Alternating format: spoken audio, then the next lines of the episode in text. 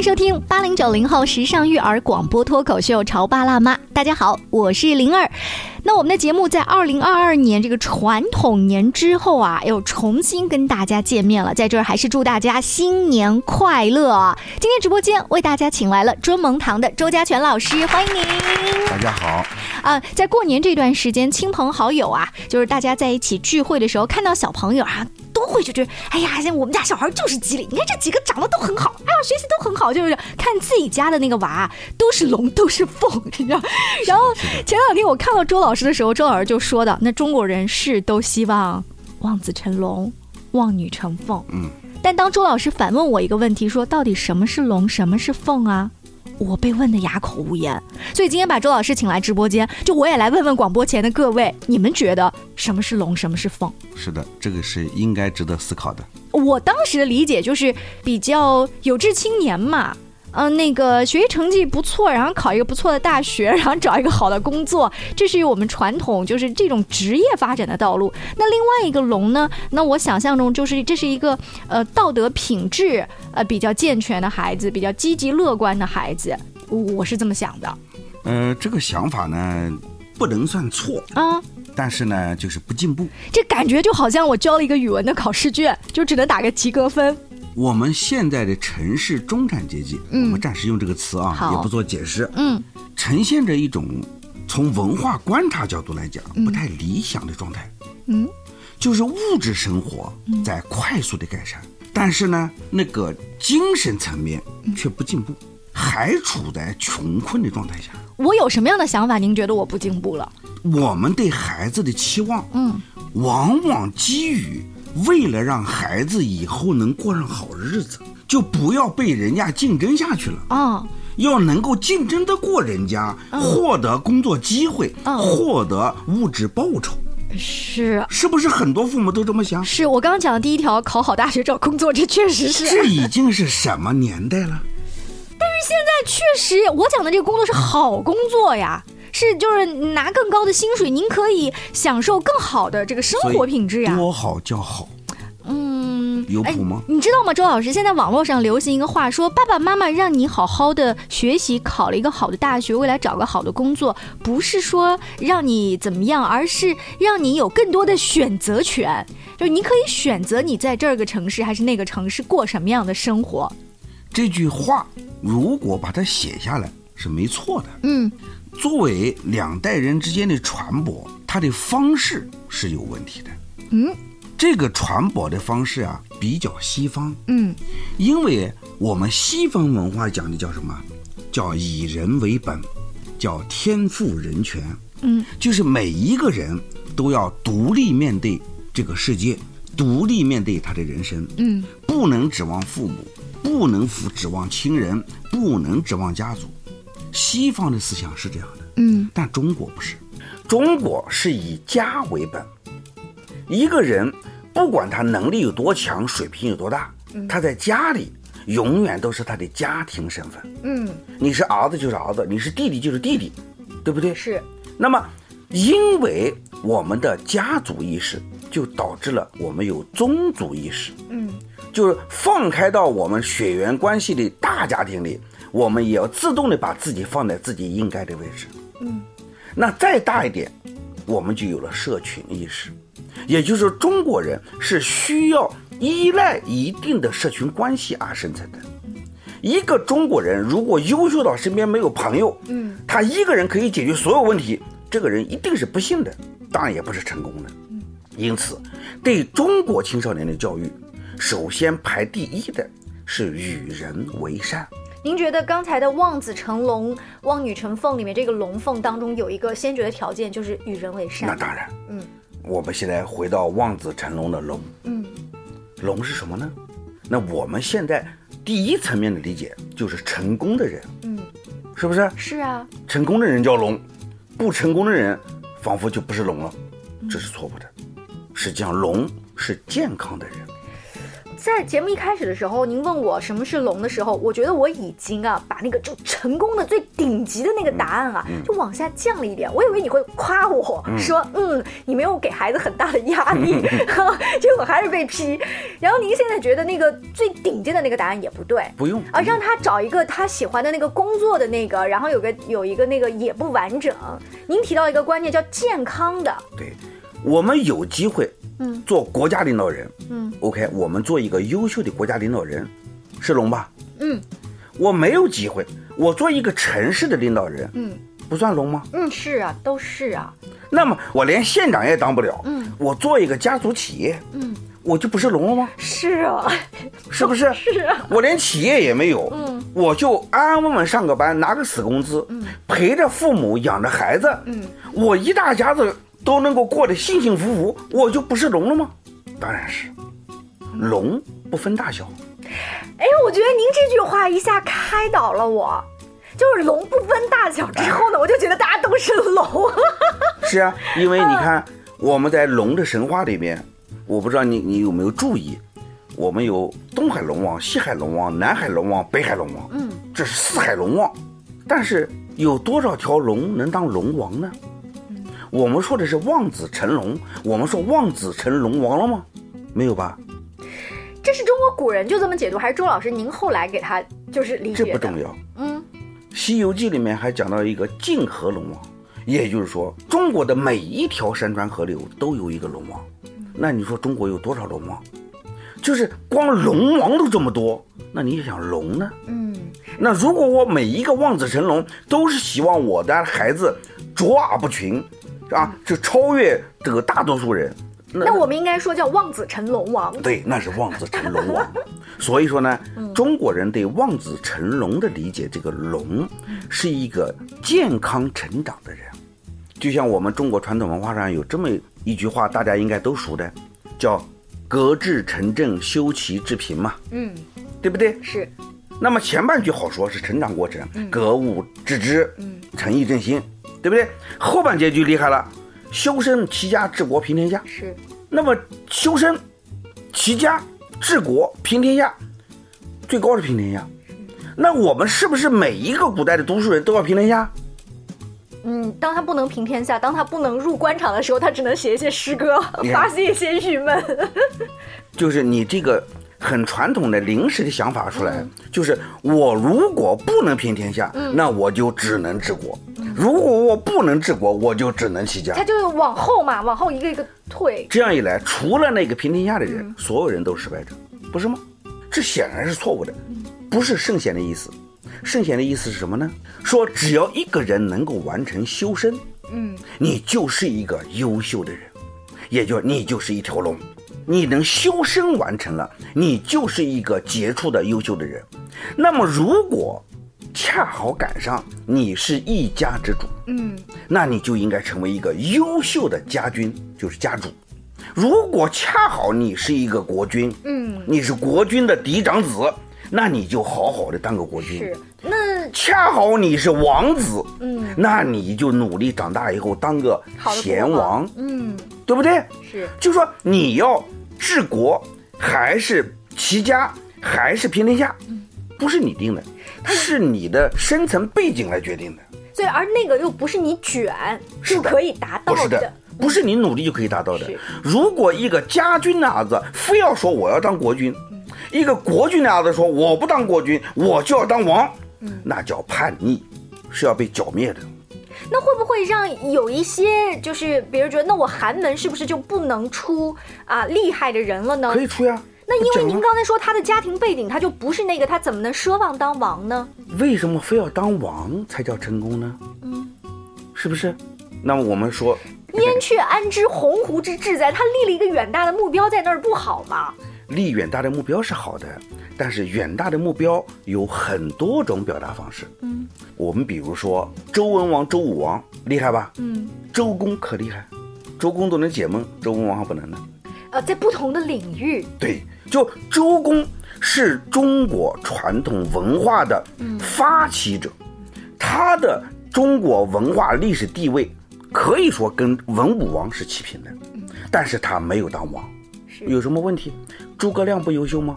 优秀。那他没他不会武功，不是他没有代替刘备。是像这样的不当一把手也可以彪炳史册的名垂青史的优秀人物少吗？嗯，一点都不少。嗯，是不是？我们现在的我一直在说两弹元勋，我们的工程院院士、科学院院士。哪一个当省长了？哪一个当国家主席了？但是他们哪一个不是我们万众敬仰的英雄？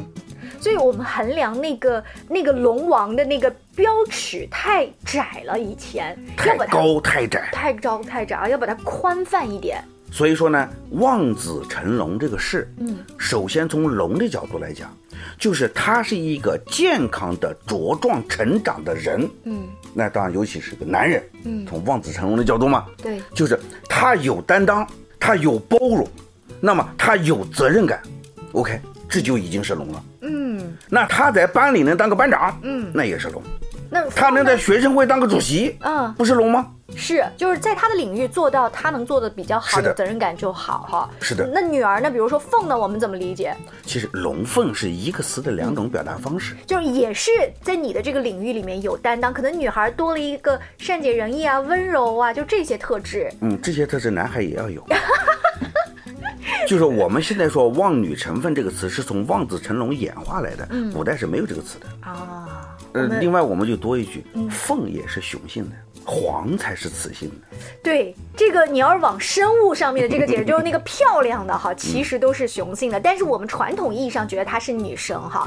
那这样子，我们因为时间的关系，稍微休息一下，我们自己脑海里再揣摩一下，稍后请周老师跟咱接着聊望子成龙，望女成凤。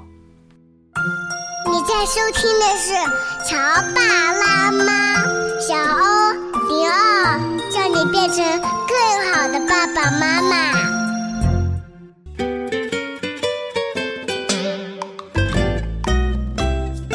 广告之后，欢迎您继续锁定《潮爸辣妈》。在过年这一段期间，呃，我们经常带着各种美好的祝福走亲访友，尤其是望子成龙、望女成凤，带着这样的期许，我们在直播间里请到了尊蒙堂的周家全老师，我们一起聊一聊中国传统意义的望子成龙、望女成凤。您可能理解错了，会把它成为。龙王成为凤凤不叫凤王吧？凤凰呀，凤凰。那那这个标尺就特别特别高，但是大多数的孩子做不到的时候，其实一有对比，孩子自然就会有压力啊，有挫败感。嗯，所以我们在给孩子茁壮成长的过程中，一定要避免在孩子幼小的时候给他太大的挫败感。嗯，实际上我们刚刚灵儿说到。望子成龙不是望子成龙王，嗯，其实就算望子成龙王，我们的龙王也是遍地都是。哦，不知道大家可有印象？几乎每一个地方都有龙王庙，嗯，有水的地方都有龙王庙。于是我们有一句话叫“大水冲了龙王庙”，嗯，一家人不认一家人，嗯，龙王管水的，水怎么能冲了龙王庙呢？嗯，这样一来，就是我们在中国神州大地。是有无数的龙王，那么以我们每一个孩子能在家乡成名立万，当个村长都是龙王，是不是这个意思？是。所以呢，我们不能仅仅依靠我们自己对龙王的理解，就是把孩子未来的成长的期许，就是过于理想化，定的特别高。因为因为当你有一个特别。有期许的那个在前面的时候，如果达不到，你会失望。是的，是的，啊，就一一失望，你看你脸上的表情，你能让孩子好过吗？对了，对了。在周老师的节目当中，他特别强调，就是要孩子健康。这个健康除了身体的健康，也包括心理的健康。如果你自己的期许，你你光在那儿期许孩子，你自己都不有一个目标。其实也是不合理的。是的，是的。嗯，而在望子成龙、望女成凤当中呢，我们还特别强调前面有一个动词叫望。望，这个怎么理解？我们现在大家呢，对“望子成龙”这个词是比较简单的去接受。嗯，就是希望孩子成为一个成功的人。啊，希望。嗯。但事实上呢，“望子成龙”的“望”，嗯，不仅仅是希望，还有观望。观望，嗯，望这个词，就是看着嘛，看着，看着，看着它成为一条龙。对的，而且呢，望跟看又有点区别，嗯，它是远远的看着，嗯，那多远叫远呢？嗯，就是在孩子没有意识到你在看着他的地方，你看着他。昨天还跟一个父亲聊到一个话题，就是小孩刚刚上学的时候，上下学还父母不要送吗？但是又想孩子独立吗？于是就偷偷的跟在孩子后面，告诉他你自己去吧，父母不送啦。实际上呢是远远的跟着，始终关注着他。是，这就叫忘。如果我们能够在孩子长到十八岁以前，父母都能用这样的望的方式去陪伴孩子，是最理想的状态。那个感觉像风筝有一条线牵着，离你又很远，但是又有足够的安全感，稍微帮你拽一拽、拉一拉。你你把主客体发生改变了啊，因为你拽着绳，孩子是风筝的时候，嗯，这个你是主体，孩子是客体。那应该是应该是孩子是主体，你是客体。我变成风筝？呃，不，你是你不是变成风筝，就是那个远远的遥望着。所以说呢，我们要做的只是让孩子始终处在我们的视线范围内，嗯，始终处在我们可以随时支援的状况下，嗯，就可以了。不要让孩子知道。好，那我们来举一些具体的例子，比如您刚才说那个父亲送孩子上学的例子啊，甚至小一点的宝宝，他说他要到前面那个地方去玩，放心去吧，妈妈就在你的后面，对不对？但是孩子只要回头，他是可以看到你的。就够了。你说的这是更小的孩子啊？那 OK 那是，然后呢，我们随着年纪的增大，我们再给大家举一些例子。是的。怎么样叫望？刚刚你说的三岁以内的孩子，你在他能看到的地方就可以。三到六岁的孩子呢，他看不到你也没有关系啊。你看到他，嗯。那六到十二岁的孩子呢，你看不到他也没有关系，嗯。但是你知道他在哪里，嗯。你分分钟都能找到他，是，这就可以了，嗯。那么，如果十二到十八岁的孩子，你不知道他在哪里也没有关系，因为十二岁以前，你已经跟他形成了良好的语言的和心灵的这种互通，包括那种安全感的建立。其实从某种意义上讲，这个父母跟孩子有良好沟通的情况下，孩子一旦碰到危险，父母是能感知到的。哦，这个磁场这么神奇，我当然是可以感知到的。嗯，但现在呢，很多孩子在外面受伤了，父母会很惊恐，甚至很愤怒。原因是因为孩子在碰到危险的时候，父母没感觉，已经受伤害了，你还是没感觉。等你看到的时候，伤害已经形成了。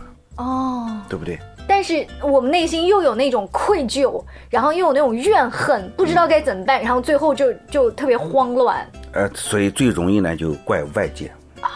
怪别人，甚至怪孩子，就是不怪自己。是，其实是你当年那个望的尺度就没有掌握的很好。所以呢，望子成龙不仅仅是希望，嗯啊，更多的是保持一定距离的，嗯，密切关注着孩子的自由成长。嗯，当我们需要给他建议的时候，一定不要想建议就说，不能。你想说什么？你记住了。等到跟孩子沟通的时候，以一种很亲切沟通的方式告诉他。比如说，嗯，比如说，孩子喜欢喝冷水。嗯，哎，你说怎么能喝冷水呢？上去把他夺掉，不给他喝，叫他喝热水不行，喝就喝一下了。你让他自己去体验那个喝完冷水然后肚子疼的感受。嗯，也不一定肚子就疼了嘛。啊，那肚子假如没疼呢？嗯，所以在聊天的时候。啊，我们比如讲要养成好的生活习惯，嗯，睡觉的时候要盖好被子，嗯，平时不要喝生水，不要喝冷水，这个话你就可以这样讲。那不抓现行，他能有印象吗？当然不能抓现行，因为你抓现行就是为了减轻你说服孩子的困难，你减轻困难了，对孩子来讲就形成了压力。一定记住，我们带孩子，我说一句稍许过激的话，嗯，我们带孩子不是带犯人，嗯，抓现行是改造犯人的做法，是不是？哎呦，这句话说的其实是很重的，但是它让我们不断的再去揣摩各种生活上的情形，哈，就是小孩立马做一个事情，你要做妈妈的真的是，哎，就立马制止，不可以的。但是第一时间不制止，这个是因为周老师就是天生，比如说是因为父亲的力量更淡定，妈妈都比较啊咋咋呼呼不淡定。